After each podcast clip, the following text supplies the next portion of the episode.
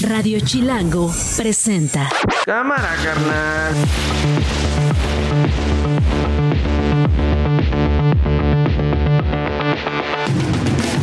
Martes 5 de diciembre, una de la tarde. Soy Nacho Lozano y esto no es un noticiero. Así suena el mediodía. Anduvieron dos o tres días los del PRIAN diciendo que qué ocultábamos, que por qué le tenía miedo a poner un interino, que qué escondía. No hay nada que esconder, PRIAN, porque a diferencia de ustedes, aquí somos incorruptibles. Y es pura politiquería y billullos y nada más este, escandalizan y alteran ¿no? a la gente. Si creen que con lo que hicieron vamos a colgar los tenis, están muy equivocados. Hoy los tenemos más puestos que nunca. Porque ya se anden paseando con mi amiga Claudia, ya están libres de pecado. Haremos de México un país de clase media fuerte, de clase media chingona. En pocas palabras, un México chingón. Esto no es un noticiero. Bueno, eh, después de contar ayer lo que pasó en Nuevo León y finalmente cómo terminó el asunto, eh, Samuel García es el gobernador de Nuevo León, ya no hay controversia, ya no hay enfrentamiento, particularmente entre el Congreso de Nuevo León y el gobernador o incluso la Suprema Corte con eh, las versiones del Ejecutivo local. Finalmente Samuel García es el gobernador hoy del estado de Nuevo León. Quedaba pendiente saber qué va a pasar con Movimiento Ciudadano y ahora quién va a ser el candidato. Jorge Álvarez Maínez es el coordinador de los diputados federales de Movimiento Ciudadano. Coordinador, qué gusto saludarte. ¿Cómo estás, Jorge? Al contrario, Nacho, este, gracias por, por permitirme eh, un espacio en tu programa y por poder saludar a tu auditorio. No, Jorge, pues qué te digo, la última vez que conversamos eras el coordinador, hoy se me hace que te están haciendo candidato, a ver si no la próxima ya eres presidente o dueño de MC o qué, cuál va a ser la ruta. Pues el asunto es que tengamos consistencia, que defendamos las mismas causas, Nacho. Para mí eso es lo que importa en la política, los principios, las causas que te definen, las agendas a las que eh, te adscribes y por las que luchas. Y mientras eso eh, se mantenga congruente, pues podemos ocupar distintas trincheras, distintas eh, eh, roles en, en, un proyecto colectivo. Entiendo que ayer dijo Movimiento Ciudadano, dijo tu partido, vamos a definir al candidato presidencial a este enero. Yo te tengo que preguntar, ¿tú quieres ser candidato presidencial?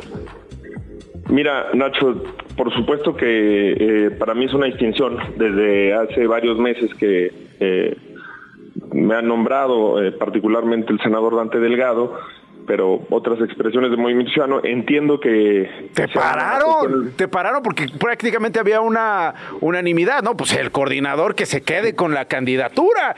Y pues como que la opinión pública decía pues es normal sí Jorge Jorge Jorge de repente nada se esperan no, no, es que lo que pasa es que tenemos que tomar la decisión con la mayor responsabilidad, Nacho. Se tienen que medir las implicaciones y tenemos que lanzar una candidatura competitiva. Hoy está esta encuesta de Encol que confirma lo que nosotros hemos venido diciendo, que marca un crecimiento muy fuerte para Samuel García, para Movimiento Ciudadano.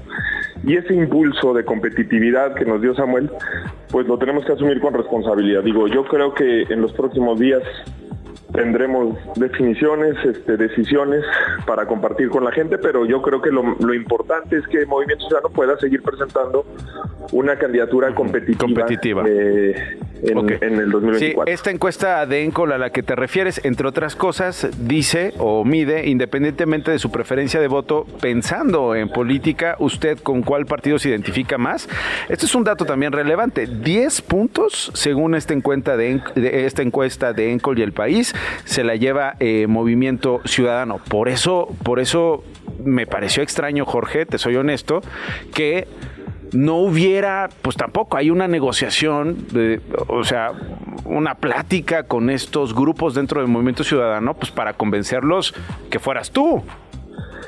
Pues mira, eh, no, no hemos abordado el tema, ah, hemos tenido eh, sucesos que hemos tenido que estar atendiendo. Eh, todavía el tema... Un detallito ahí en Nuevo León, exacto. era, Algunos era muy importante.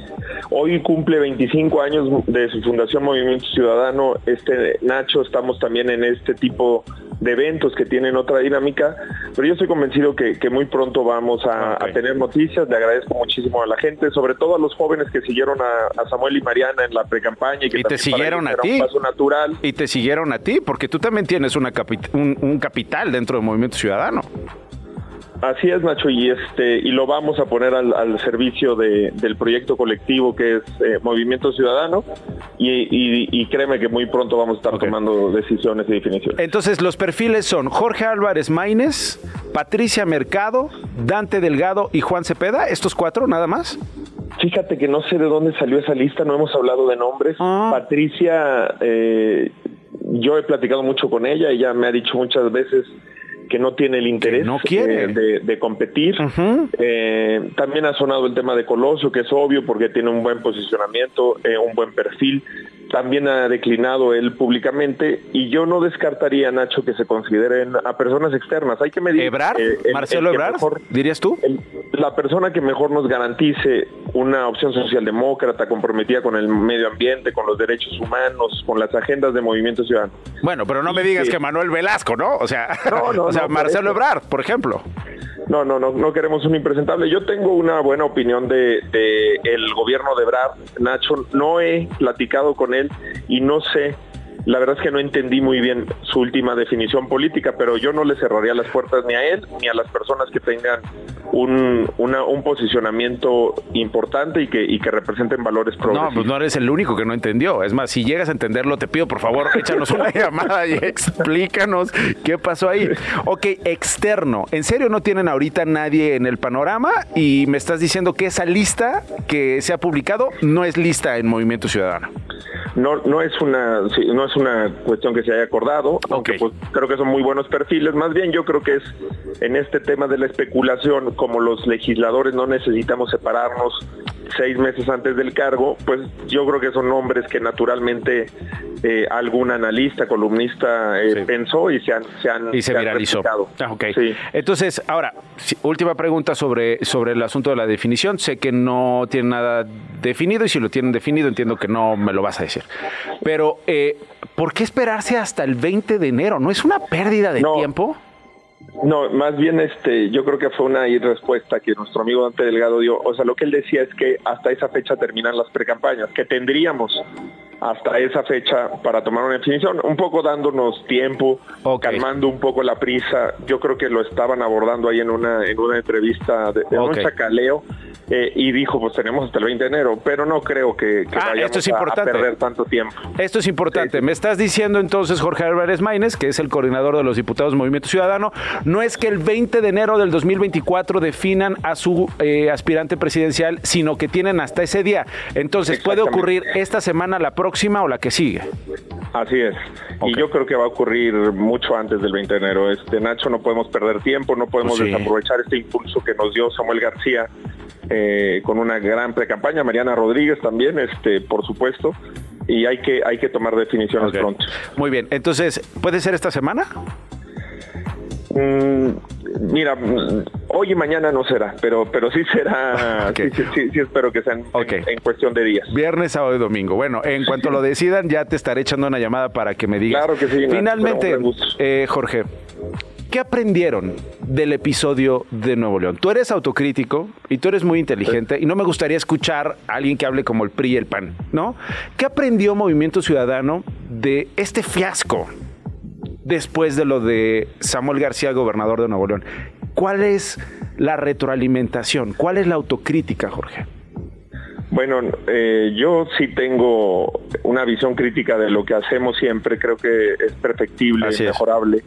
Eh, en mi caso, creo que eh, me hubiera gustado que, reaccionáramos cuando asaltan el Congreso con ministeriales, en lugar de que nosotros tuviéramos la capacidad de exhibir ese asalto al Congreso, esa invasión a un recinto legislativo, que no cumplimos los ánimos de simpatizantes. Estaban intentando ingresar diputados eh, que venían de un, de un evento eh, navideño, eh, justamente con el gobernador, con sus asistentes, y luego se aglutinaron ahí simpatizantes y creo que fue muy un despropósito la manera en que ingresaron al salón. Fue una imagen grotesca que no le convino a Movimiento Ciudadano y que descontextualizó mucho de lo que, de lo que ahí pasó. Y yo también una cosa que te, que te diría, Nacho, a veces en Movimiento Ciudadano somos muy categóricos y frontales cuando descalificamos al PRI, al PAN, a Lito, a Marco Cortés, pero a veces nos falta hacer el matiz de que hay muchas personas que tienen eh, otros criterios también en las fuerzas políticas. A lo mejor con Alito, con Marco, con, con los caciques del PRI, del PAN en Nuevo León no había manera, pero tal vez mandar mensajes de acuerdo político, de diálogo con otros grupos que no necesariamente eh, tienen esa misma estirpe de corrupción, que son a lo mejor matizar más ese tipo de, mensajes también es una autocrítica que, con la que yo me quedo, Nacho. Ya, eh, es la autocrítica de Jorge Álvarez Maínez, el coordinador de los diputados federales de Movimiento Ciudadano. Y el otro dato que publicaba Encol en colaboración con El País, 55 eh, puntos para Claudia Sheinbaum, 26 puntos para Xochitl Galvez y 19 puntos para Samuel García. O sea, unas semanas más, unas fosfosemanas más y yo no sé qué hubiéramos estado contando, Jorge, pero eh, estos son los datos que ahí eh, tenemos y te agradezco mucho que me tomes la comunicación y me avisas, ¿no? Si eres tú o quién. Claro sí, claro que te aviso, Nacho. Este,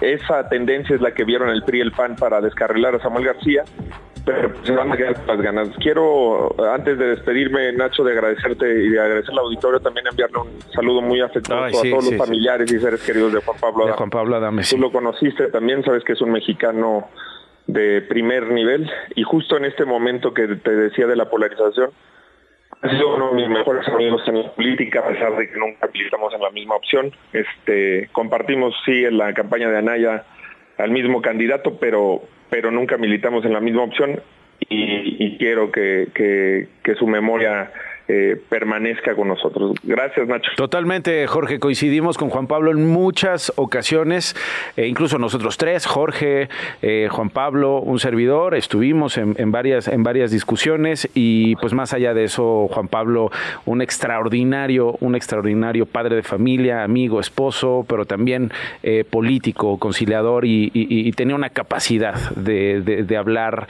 a pesar de lo que dices tú, ¿no? De las diferencias que pudiéramos tener con él este, me uno a eso, por supuesto, y un abrazo a su familia por eh, el fallecimiento, según reportó su padre hoy en la madrugada. Gracias, Jorge. Gracias, Buenas tardes a todas y a todos.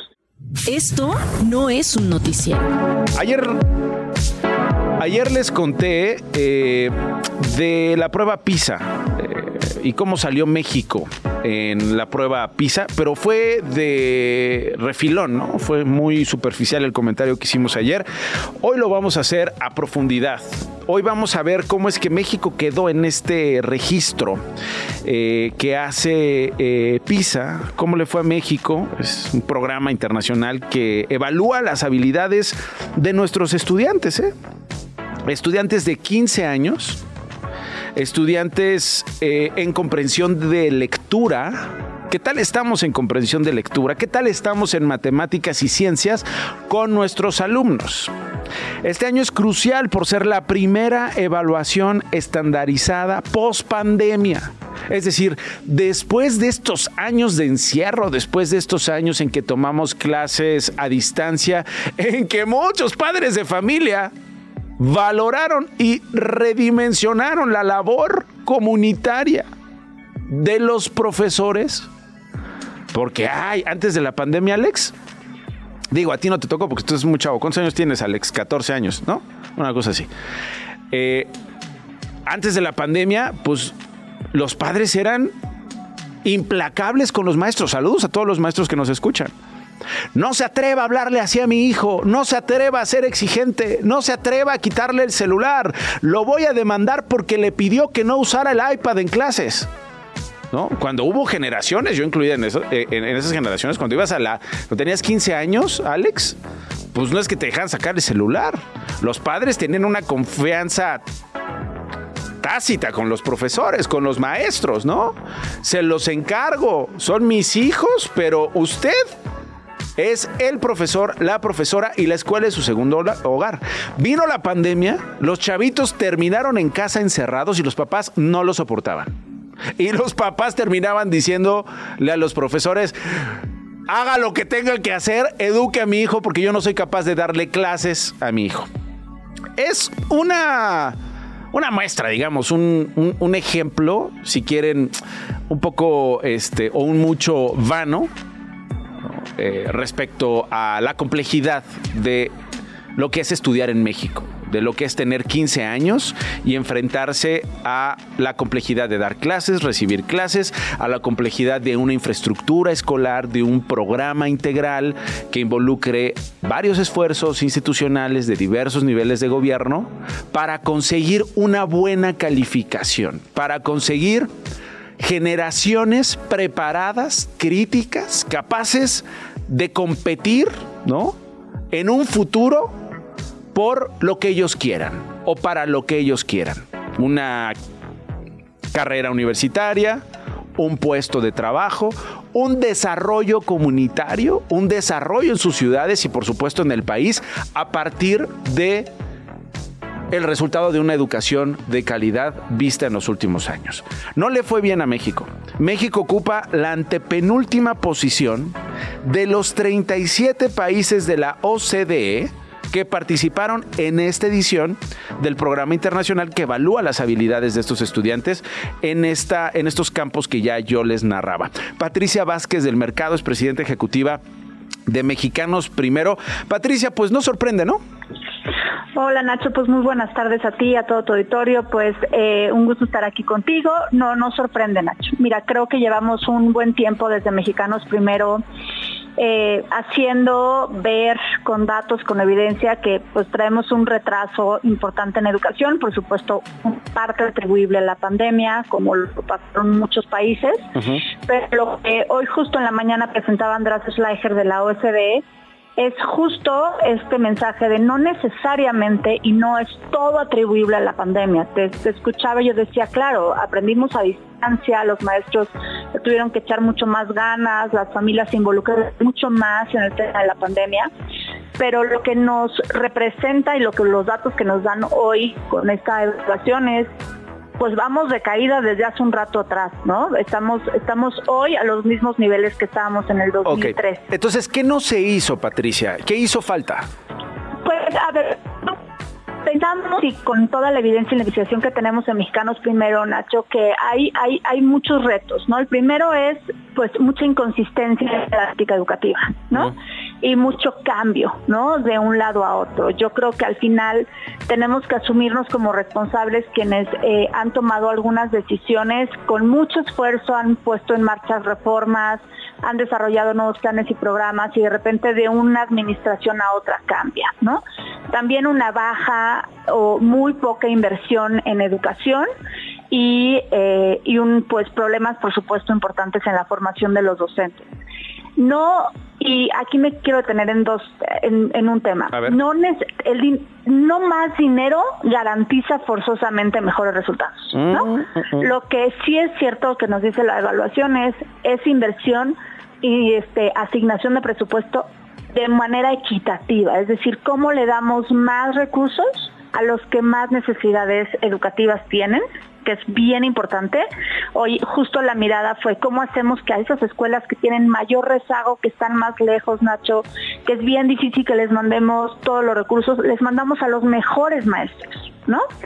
Entonces, eh, hay un tema también de inversión en educación importante y otro, por supuesto, una formación docente que nosotros en Mexicanos Primero hemos dicho desde hace mucho que cada vez invertimos menos en la formación docente. Entonces, hay una suma de variables que tiene que ver con las decisiones que toman las autoridades educativas, que son importantes, que toman o dejan de tomar o, como dirían, reubican los, los recursos este, financieros hacia otros lados.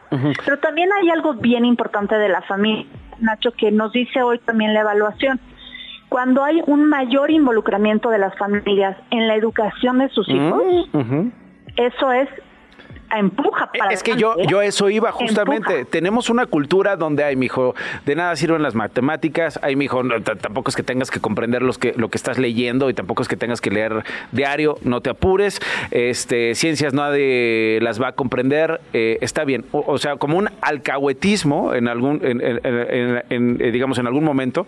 Obviamente, cosas más complejas, ¿no? Violencia, cosas más complejas. Eh, falta de recursos para asistir a las escuelas, ¿no? Obviamente, seguridad, ¿no? ¿Cuántos videos no hemos visto de alumnos que están en su salón de clases? eh, eh, digamos, sus padres creen que están seguros en la escuela, afuera hay una balacera, en fin, es muy complejo y viene de una cultura donde, pues, ¿para qué estudias? ¿Para qué te especializas? ¿Para qué es- eres bueno, por ejemplo, en comprensión de lectura? 415 puntos cuando entiendo que el promedio era 476, Patricia. Así es, así es, así es. Y a ver, mira, yo creo que en puntaje, eh, lo que creo que es, es muy difícil de entenderlo, sobre todo para, porque son tecnicismos de la evaluación, ¿no? Pero es decir, a ver, tú tienes un, vamos a poner un ejemplo bien, bien sencillo. Tú tienes un texto, el que tú quieras, de, este- de tercero de secundaria, Nacho. Eh, y lo voy a poner en de secundaria porque PISA mide 15 años de edad. Hay estudiantes que están en tercero de secundaria y hay estudiantes que les toca estar en primer año de media superior, en primer grado de bachillerato, ¿no? Pero son 15 años de edad. Tú, pensemos en un texto, el principito, ¿no? Entonces, el tema es qué te deja el principito, qué reflexión te deja, ¿no? No, o sea, cómo comprendes el texto. ¿Y cómo compartes esa experiencia de lectura con tu familia, con tus amigos? ¿no? Exacto, exacto, ¿no? Y eso es lo que no estamos logrando. ¿no? No estamos logrando eh, que nuestros estudiantes en el país y tienen mucho tiempo esto, ¿no? No estamos logrando que nuestros estudiantes en el país comprendan lo que leen y puedan explicar la tesis principal de un texto, etcétera, ¿no? Entonces, tiene mucho que ver todo lo que decías, es este tema del involucramiento de las familias, tiene que ver, por supuesto, que se sientan seguros en la escuela, seguras, seguros en la escuela, es bien importante, también salió en el tema de PISA, tiene mucho que ver la mentalidad de crecimiento, ¿no? Esto que decía, cuando tú dices, "Ay, no, aquí- aquí me quedo, me va como me va, porque por herencia nos va como nos va, ¿no? Sí, sí, sí. Ahí estamos amoladísimos, ¿no? Entonces, lo que nos Ya. dice hoy PISA es, oye, si te esfuerzas, si le dedicas tiempo, si más tiempo en la escuela, fíjate, si tu familia está involucrada en el proceso de aprendizaje, si no tienes niveles de ansiedad eh, altos, si hay un adecuado uso de la tecnología, que también ahí hay un tema que tenemos que explorar muy profundamente, Nacho, ¿no? Ujú. Fíjate todas las variables, más un currículum que te acompañe, más Sí, eh, sí. una- un presupuesto. Tendremos mejores resultados y, y- y desafortunadamente estamos del otro lado y ese es el caldo de cultivo para tener eh, estos estos retos y estas eh, eh, eh, y estos y estos puntajes que dices tú pues son una referencia es más complejo interpretarlos pero que nos dan una idea finalmente de dónde estamos parados en términos de educación y lo que quedó a deber la cuarta transformación respecto a esto que no tiene nada que ver con un eh, sistema educativo de excelencia a nivel internacional. Patricia, muchas gracias por tomarme la comunicación. Gracias a ti, Nacho, y un gusto estar con tu auditorio. Bonita tarde. Es Patricia Vázquez, la presidenta ejecutiva de Mexicanos Primero. Las noticias de una. Gloria Hernández, ¿cómo estás? Muy bien, muy buenas tardes, Nacho, amigos de Radio Chilango. Pues aquí las noticias en FA, luego de que la semana pasada se publicara en la Gaceta del Senado que el presidente López Obrador firmó una solicitud para el ingreso de 11 militares estadounidenses a México para adiestrar a tropas mexicanas, el mandatario ya confirmó el intercambio y aseguró que no es intromisión o afectación a nuestra soberanía. Escuchemos. Bueno, no son tropas, son oficiales que vienen periódicamente porque hay un acuerdo entre los ejércitos de México y de Estados Unidos. Ah, bueno. Ah. Solo son 11, no es una tropa completa. Ah, bueno. De 11 en 11. Ayer hablabas de Rápido y Furioso y pues esto creó polémica justo porque él se pronunció en su momento en contra de esto. Bueno, esperemos que realmente no sea como él dice y vamos a ver qué es lo que sucede en próximos días. Ante la próxima discusión de la iniciativa para reducir la jornada laboral de 40 horas semanales, más bien a 40 horas semanales de 48, el presidente López Obrador pidió que se extienda el debate, aunque no quede en este periodo legislativo, para que se escuche a todos los involucrados, desde empresarios, sindicatos, trabajadores y expertos. El gobernador de Oaxaca, Salomón Jara, advirtió que su administración sigue investigando los posibles actos de corrupción de su antecesor Alejandro Murat, aun cuando este renunció recientemente al PRI y se incorporó al equipo de Claudia Sheinbaum rumbo a las elecciones del 2024. Escuchemos. O porque ya se anden paseando con mi amiga Claudia, ya están libres de pecado.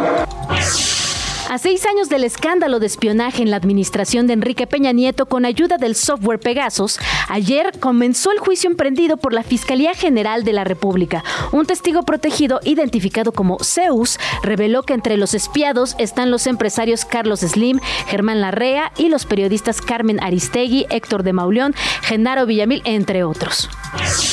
La precandidata presidencial del bloque opositor, Xochil Gálvez, presentó a su equipo de precampaña rumbo a las elecciones del 2024. Santiago Krill es su coordinador general. Destacan otros nombres como Idelfonso Guajardo, Enrique de la Madrid, Rubén Moreira y Margarita Zavala. Así lo dijo Xochil Gálvez. Haremos de México un país de clase media fuerte, de clase media chingona. En pocas palabras, un México chingón. Esto no es un noticiero.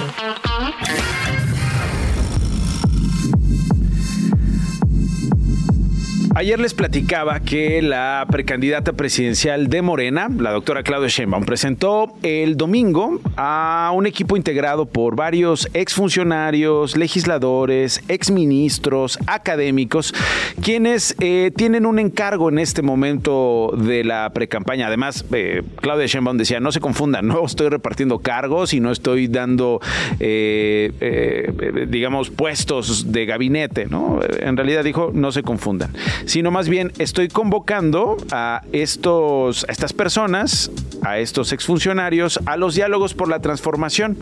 Eh, ella lo describió como un espacio plural. Ayer eh, lo hablamos con eh, dos comentaristas acá, encontraron ese pluralismo, particularmente Roberto Gil decía ayer, hay una intención de apostarle a lo científico, hay una intención de escuchar opiniones de todos los sectores de la población para precisamente eso, ¿no? Definir los ejes que puedan garantizar no solamente el proyecto de una aspirante presidencial, sino que puedan significar una opción a detalle para los votantes, para les votantes, de soberanía, de seguridad, de paz, de desarrollo de ciencia, de tecnología, de seguridad económica, de prosperidad.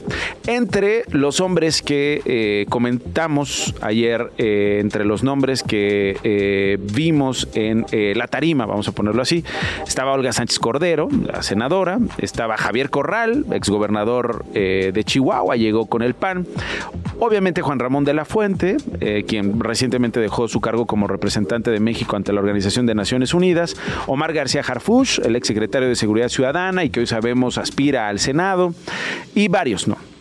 Eh, y destacamos, por supuesto, a Gerardo Esquivel, exgobernador del Banco de México, que está con nosotros. Querido Gerardo, qué gusto tenerte por acá. ¿Cómo estás? ¿Qué tal, Nacho? ¿Cómo estás? Eh, buenas tardes a ti y un saludo a todo tu auditorio. Preguntarte, tú que estuviste ahí, tú que has estado en los entretelones, digamos, en la génesis de estos, de estos diálogos, ¿De qué se trata tu labor y qué están buscando, Gerardo? Mira, la encomienda que tenemos es, eh, todos los que estamos en este grupo, es eh, primero ayudar a organizar los diálogos por la transformación, como se les llamó, y eso implica eh, organizar eventos, encuentros con los distintos actores de la sociedad para escucharlos, saber qué tienen que decir, saber qué eh, recomendaciones tienen, qué preocupaciones tienen y, en función de eso, pues incorporar lo que sea compatible también con una agenda de un proyecto de gobierno eh, para mejorarlo. O sea, el, eh, ya la candidatura de la de Claudia Sheinbaum ya tiene un, eh, un proyecto, digamos, que se discutió al interior de su partido eh, y eh, ahora lo que se busca es fortalecerlo y escuchar a lo que dicen otros actores de la sociedad. Entonces hacer eventos y por eso entiendo que la invitación que se nos hizo a muchos de nosotros, por lo menos, o a la mayor parte de nosotros,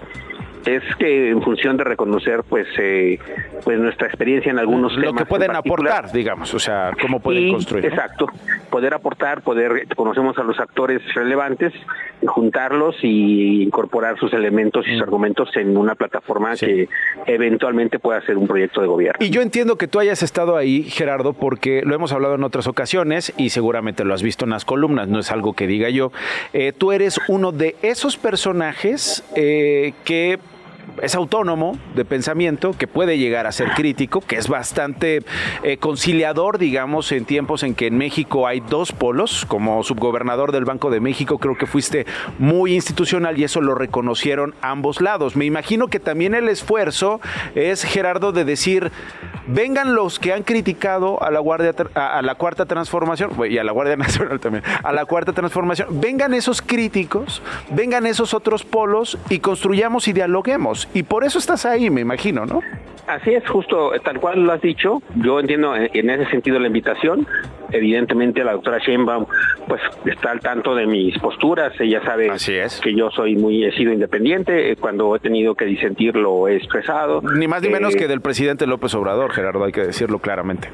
Así es. Entonces, pues, digamos, yo entiendo que entonces se reconoce eso y entiendo también que pues hay una eh, eh, digamos una presencia y una autonomía que se puede valorar y que puede servirme justo para entablar estos estos diálogos y estos acercamientos con otros sectores que no tienen por qué simpatizar con el gobierno actual ni con un futuro gobierno de la doctora Sheinbaum. Y a los que no tendríamos que, ignorar tampoco, ¿no, Gerardo? No, claro, ese es el punto. Justo hay que escuchar, digamos. Eh, yo creo que ese es el sentido de todo este, de todos estos eventos y, y ese será la el mandato que nosotros tenemos y la encomienda. Entonces, aquí se invitará a todo el mundo y ese fue el sentido también de que en la inauguración misma del acto, pues se escuchó la voz de del sector privado, ¿no? En voz del, presidente del Consejo Coordinador Empresarial, Francisco Cervantes, y se escuchó también la voz de la presidenta del Colegio de México como un miembro de la sociedad civil, que tiene algo que decir en términos de un sector que, pues particularmente, como lo sabemos, tiene muchos eh, comentarios, mucho que decir, muchos se sienten agraviados.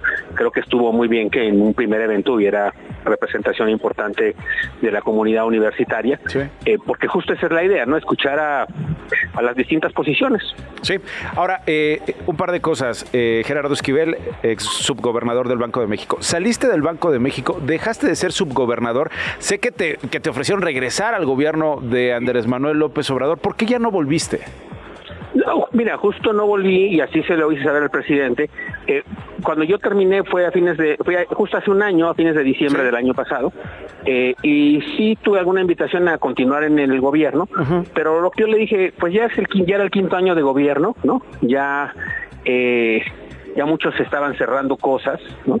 terminando proyectos, y yo lo que le dije al presidente fue que yo sentía que tenía más que contribuir desde la esfera de la discusión pública para construir hacia adelante, que es justo este trabajo es uno de un ejemplo muy claro de eso, es tratar de ayudar a contribuir hacia adelante y, afortunadamente tengo esta libertad ahora al estar en la academia de hacer este tipo de trabajo que creo que será más útil hacia adelante que como le decía ir a una oficina a cerrar un proyecto que pues quién sabe quién había empezado y que cómo estaría y creo que era más valioso pues abrir estas posibilidades en las que ahora afortunadamente tengo la posibilidad de contribuir desde esta trinchera. Entonces justo justo en esa lógica es que, que no acepté para, para en todo caso buscar una alternativa que justo se abrió ahora con esta posibilidad. ¿Y qué te llama del proyecto de Claudia Gerardo? Mira, hay muchas cosas que yo desde un principio evidentemente coincidí con el gobierno actual, de hecho, con este movimiento. Eh, por eso yo participé desde su origen en, en, la campaña, digamos, del actual presidente, eh, que eran muchas cosas de la transformación, sobre todo en lo social, en lo económico social. Y, ah, y creo que en ese sentido, en esa dimensión se han rendido buenas cuentas y yo creo que eso pues ojalá que se pueda profundizar porque creo que hay eh, ha habido una mejoría importante como se ha visto reflejado por ejemplo en los indicadores de pobreza en los indicadores de desigualdad en la mejora en el fortalecimiento de los ingresos de los trabajadores en fin hay una serie de aspectos que creo que, coincido plenamente que es lo que me ha llevado a estar cerca de, de este movimiento. De este movimiento. Eh, eh, se lo pregunto al académico, tú estuviste también cerca en la campaña del de, hoy presidente Andrés Manuel López Obrador, estás participando en estos diálogos. Eh, ¿En qué son distintos en este momento? ¿En qué son distintos los proyectos entonces de Andrés Manuel López Obrador y los de Claudia Sheinbaum hoy? Pues mira, yo creo que más que los proyectos, los momentos son distintos, ¿no?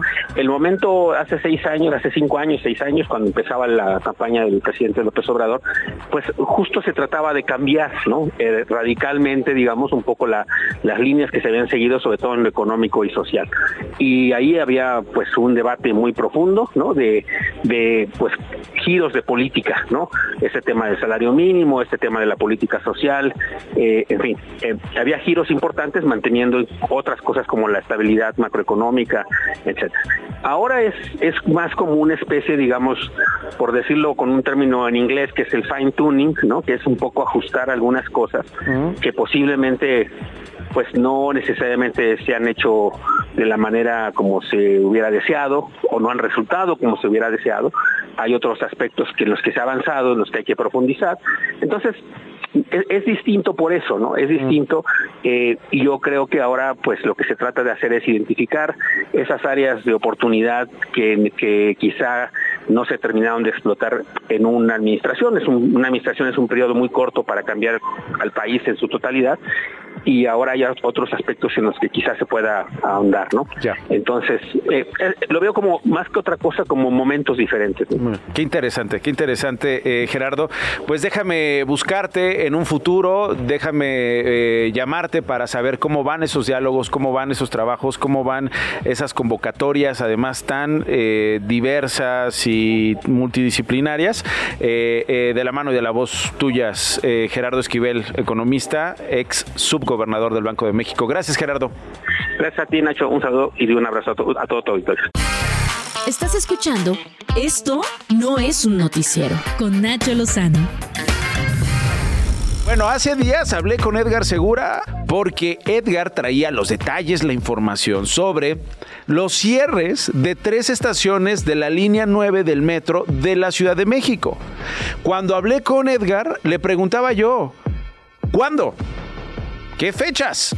¿Qué días? ¿Cuándo van a cerrar esas líneas? Edgar lo que había hecho, hecho en ese momento era participar en este programa, vamos a llamarlo piloto, de eh, gobierno de la Ciudad de México, en el que veía cuánto se hacía un pasajero en este traslado alternativo. Eh, y Edgar nos daba su experiencia eh, en estas pruebas piloto, pero ya Edgar Guillermo Calderón, el director general del metro, tiene la fecha del cierre de estas tres estaciones. Así es, correcto. Eh, el día de hoy el jefe de gobierno, el director del metro y el secretario de movilidad anunciaron la fecha de cierre del tramo elevado de la línea 9 del metro y pues lo apunten. Este tramo cerrará el día 17 de diciembre y permanecerá cerrado durante cinco meses hasta el día 25 de mayo de 2024, cuando se supone que volverá a entrar en operaciones a la línea completa. Entonces, Edgar Segura, reportero de Chilango. El sábado 16 es el último día que van a operar tal como opera la línea 9 y a partir del domingo 17 se cierran cuáles estaciones se cierran las estaciones Pantitlán, Puebla y Ciudad Deportiva. Estaciones Pantitlán. El 25% de la línea, correcto. Exacto. Pantitlán, Puebla, Ciudad Deportiva. Dices, es el 25% de la línea porque es una línea, digamos, corta, ¿no? Eh, o, digamos con pocas estaciones. Eh, van a continuar abiertas Velódromo, Michuca, Jamaica, Chabacano, Lázaro Cárdenas, Centro Médico, Chilpancingo, Patriotismo y Tacubaya. Es correcto. Como bien menciona, es una línea corta, pero es una línea muy usada. Sí. Transporta a 300 mil personas al día. Totalmente, totalmente muy utilizada, particularmente eh, pues el transbordo que se hace o el transborde que se hace en Pantitlán, ¿no? Que conecta con otras tres líneas. Es correcto, y justamente para, para estas personas que vienen, por ejemplo, de la línea del metro, se anunciaron eh, los, los servicios de transporte alternativo. El primero, pues ese que es este que comentabas, ya habíamos hablado de él la semana pasada, que va desde Agrícola Oriental en la línea A hasta Lázaro Cárdenas de la línea 9 eh, también está justamente la ampliación de la línea 9 de trolebús desde Tepalcates en la línea hasta Villa de Cortés para quienes vayan hacia la línea 2 del metro.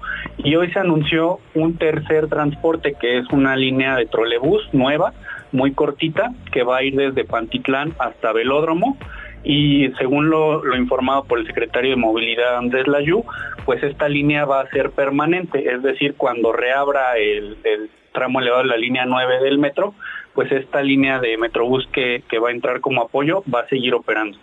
Muy bien. Bueno, pues ahí está la información muy útil para que la tomen en cuenta. A partir del próximo domingo 17 se va a dar este cierre. Vaya, ¿eh? yo creo que se tardaron, Edgar. ¿Ya viste cómo estaban esas ballenas? ¿Cómo estaban esas traves? ¿Ya viste por dónde pasaba el metro? ¿Cómo brincaba? Era una gelatina. Sí, es correcto. Eh, el problema es, pues, en teoría, una, una desnivelación de 80 centímetros que tiene el, el, metro y lo que informó el secretario de Obras, pues, es que se va a hacer el retiro del balasto porque durante años, para corregir esta, esta desnivelación, se estaba eh, agregando balasto y eso pues agregó peso sobre, sobre las pues vías, sobre el tramo elevado y se va a retirar todo eso. Parchar, ¿no? Parchar. Hay una fuga, párchale, ponle un chicle a la fuga de agua. Finalmente hoy las autoridades de la Ciudad de México están diciendo... Mejor cerramos estas tres estaciones, no vaya a ser, y eh, regresamos a operaciones normales cuando, no sabemos, ¿no? Sí, no, ya está ah. la fecha anunciada exactamente el día 25 de mayo. Ah, Ellos planean terminar la obra el 12 de mayo de 2024. Del 12 al 24 anunciaron que va a ser un periodo de pruebas y el 25 de mayo en teoría debería estar operando. Pues en teoría, pues, recordemos también, por ejemplo, la línea 12 pues sigue sin operar. Hoy se le consultó sobre el tema ¿Qué dijo? jefe de gobierno y dijo que pues las obras deberían estar terminadas este mismo mes de diciembre, pero pues no, no dijo cuándo ya estaría en operación ah, alineados. Ah, bueno, pues ahí está el rollo. Ojalá y sea en las fechas en que eh, dijo el director general del metro. Si no, pues será otra raya más al tigre. Gracias, Edgar Segura, reportero de Chilango. Un abrazo. Estás escuchando Esto no es un noticiero con Nacho Lozano hay novedades sobre el caso de Cristian. ¿Se acuerdan de este jovencito? Cristian Carranza. Bueno, pues él eh, era estudiante de una de estas escuelas que son muy comunes en el Estado de México, SEDVA, eh, allá en Texcoco. Él estaba en esta escuela de mecánica sufrió graves quemaduras en sus piernas, graves quemaduras en sus testículos porque lo bañaron de gasolina y le prendieron fuego en el salón de clases, dentro de las instalaciones, que por cierto, un vocero de la escuela decía, nosotros estamos felices porque palabras más, palabras menos, ¿no? No, no fue textual. Lo que sí dijo es, nos están haciendo mucha publicidad y aumentaron las inscripciones, ¿no? Y presumía, si no me equivoco, cinco inscripciones más. Yo no sé quién es capaz de sentirse orgulloso de lo que pasó, de esta tragedia, de esta brutalidad, de este bullying en esta escuela. Eh, contra Cristian Carranza y además decir que hay un beneficio en medio de eso, pero bueno, hay gente que lo piensa así. Eh, bueno, hoy, martes 5 de diciembre, eh, recibió buenas noticias. Cristian Carranza lo recibió de parte de los médicos, estas noticias las recibió de parte de los médicos del Hospital Rubén Leñero, donde había estado recibiendo atención médica.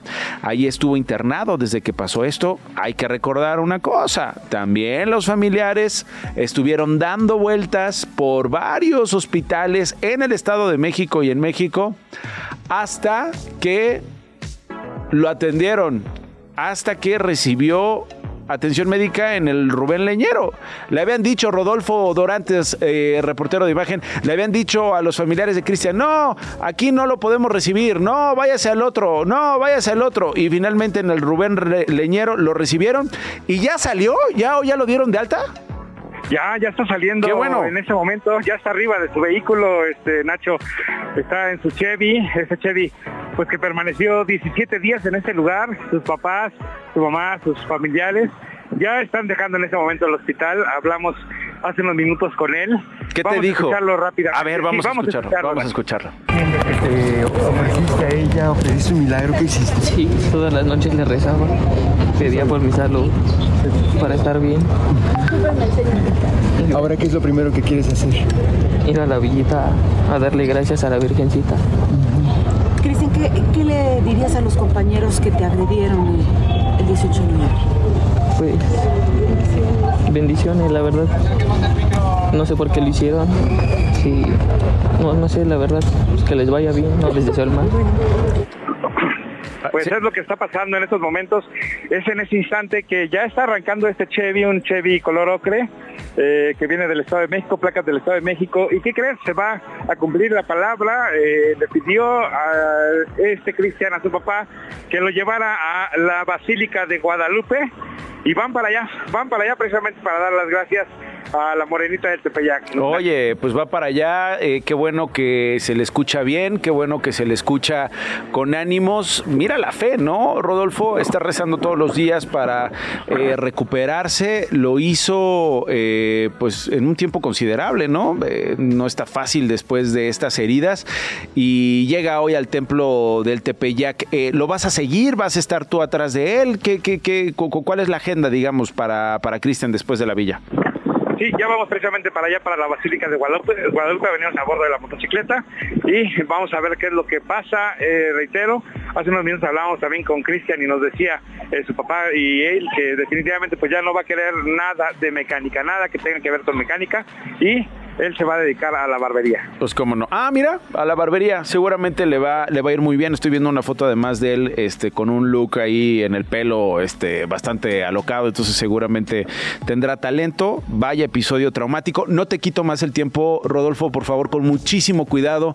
Cuídense mucho. Se van en esta moto a seguir el trayecto de Cristian Carranza. Gracias, Rodolfo.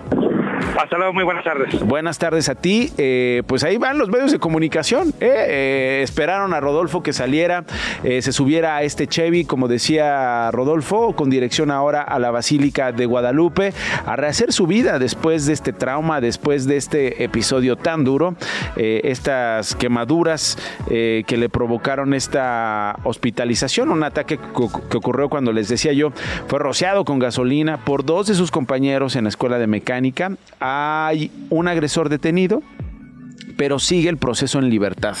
Es Oscar N., uno de los involucrados. Se sabe que es el que le echó la gasolina encima.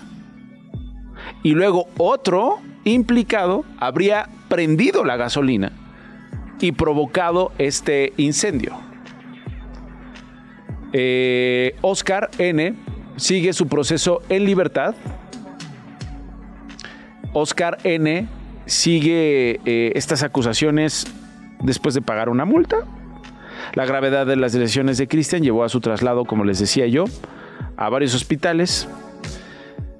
Empezó en un hospital privado, esto también hay que recordarlo, ahí en Texcoco, pero la póliza de seguro que le paga la escuela, pues se gastó, se acabó. Y le dijeron a sus familiares, bye, tiene que buscar otro hospital porque ya no podemos seguir pagando. Bueno, así la historia. Eh, hoy va a darle gracias a la Virgen de Guadalupe. Radio Chilango. Pepe Ríos es reportero de DPC, de Imagen Televisión. Eh, día caótico hoy, ¿verdad, Pepe? Con el asunto de la Coordinadora Nacional de Trabajadores de la Educación. Entiendo que la sección 9 es la que eh, amenazó con salir a las calles. Bueno, la 9, 10 y 11. ¿Y qué ha pasado en las últimas horas? ¿Qué tal Nacho? Muy buenas tardes, te saludo con gusto a ti y a quienes nos escuchan por Radio Chilango y pues sí, como bien comentas, pues ha sido un día caótico en el centro de la Ciudad de México, luego desde que esta mañana se inició esta marcha de, trabajadores de la Coordinadora Nacional de Trabajadores de la Educación, de la CENTE, que comenzó en la explanada del Monumento a la Revolución Mexicana y posteriormente se desplazaron a diversas calles del centro histórico con destino hacia la Secretaría de Educación Pública y el Zócalo Capitalino, Nacho. Lo que en la mañana habíamos visto como una marcha pues no tan tan relajada, básicamente eh, habían llegado decenas de docentes, sin embargo con el transcurso de las horas, a partir de las 10 de la mañana básicamente, pues los docentes comenzaron a marchar por toda la sección del primer cuadro del centro histórico para dirigirse a la CEP. Eh, ya después del mediodía, Nacho, pues los docentes ya comenzaron a actuar de forma más eh, violenta en contra de las autoridades educativas, sobre todo en la puerta de la Secretaría de, Educación Pública, donde intentaron realizar un por portazo a, manera pues de protesta para reclamar sus peticiones como una mejora de salario laboral. Pero hasta el momento, Nacho, pues básicamente todavía continúan estas marchas. Eh, hasta el momento todavía el primer cuadro del centro histórico de la Ciudad de México continúa con mucho caos y pues hasta el momento todavía no se resuelven estos diálogos. Vamos a estar al pendiente sobre cómo va a evolucionar esta marcha, también en la altura del Zócalo y esta pues este primer cuadro del centro histórico que te comentaba, Nacho. Ha sido así ha sido la marcha en todo este transcurso de este martes. Muy bien, muchísimas gracias, José Ríos. Ochil Gálvez presentó hoy a su equipo de campaña, el cual tiene eh, pues a varios liderazgos eh, del eh, PAN. Ya daba detalles hace unos instantes Glo Hernández sobre los liderazgos que se suman a Xochil Gálvez, claramente pues, después de lo que pasó este fin de semana con la precampaña de Claudia Sheinbaum, Xochil Gálvez tenía que hacer algo. Además, de último momento les cuento que un juez federal suspendió ayer por tiempo indefinido las corridas de toros en el municipio de Guadalajara, en Jalisco, donde opera la Plaza Nuevo Progreso.